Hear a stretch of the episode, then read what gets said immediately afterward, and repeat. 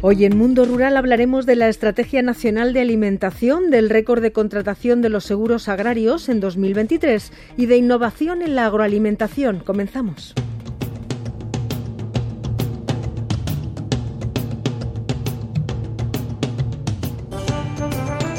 El Gobierno espera tener lista este mismo año la Estrategia Nacional de Alimentación. Es un compromiso adquirido por el propio presidente del Gobierno, Pedro Sánchez, en su investidura.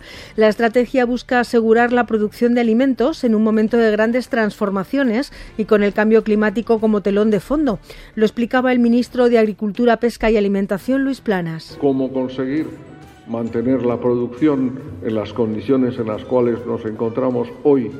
En un contexto de cambio climático y, en segundo lugar, un problema que aparece cada vez más en un mundo interconectado como el que tenemos, que es lo relativo a cómo aseguramos la autonomía, es decir, disponer de los alimentos y bebidas suficientes para llevar a cabo, eh, digamos, para el aprovisionamiento del conjunto de la, de la población.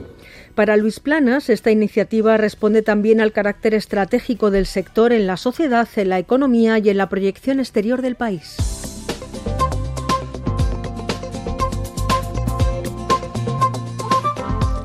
Y hablamos ahora del sistema español de seguros agrarios, que ha roto todos los récords de contratación en 2023, con más de mil millones en primas y casi 17.000 millones de euros en capital asegurado. El director general de Agroseguros, Sergio de Andrés Osorio, ha destacado que nunca habían visto una cifra semejante y que esto demuestra que los agricultores y ganaderos cada vez protegen más sus explotaciones. Que llevamos nueve años batiendo récords de capital asegurado, lo que demuestra que los agricultores y ganaderos pues, cada vez más protegen sus explotaciones ante ante los eventos climáticos, ante esta realidad climática, este cambio climático, como queramos llamarlo. De acuerdo a los últimos datos de Agroseguro, la sequía fue el riesgo asegurado más grave en 2023, con cerca de 470 millones de euros para una superficie siniestrada de 2,3 millones de hectáreas. A falta de cerrar los últimos datos, se prevé que las indemnizaciones por todos los eventos superen los 1.200 millones de euros en 2023.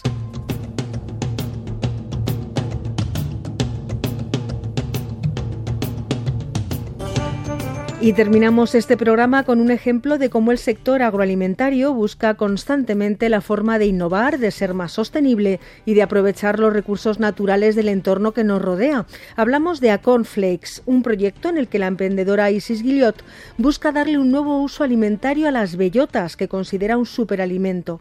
Desde que se trasladó a Extremadura, ha recopilado el testimonio oral de los vecinos que le han ido explicando los usos que se le ha dado a la zona. Eh, su intención ahora es ofrecerlo como sustitutivo del cereal en el desayuno.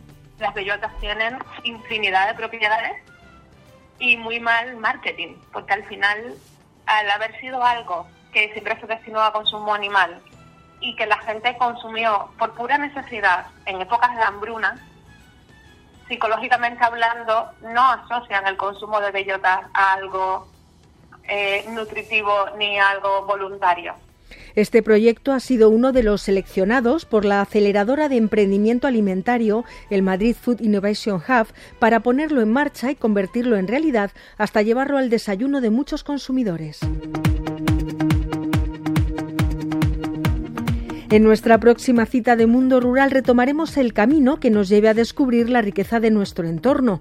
No olviden que pueden realizar sus consultas a la dirección de Mundo Rural, redacción arroba Un programa elaborado por Efeagro y Radio 5, Todo Noticias.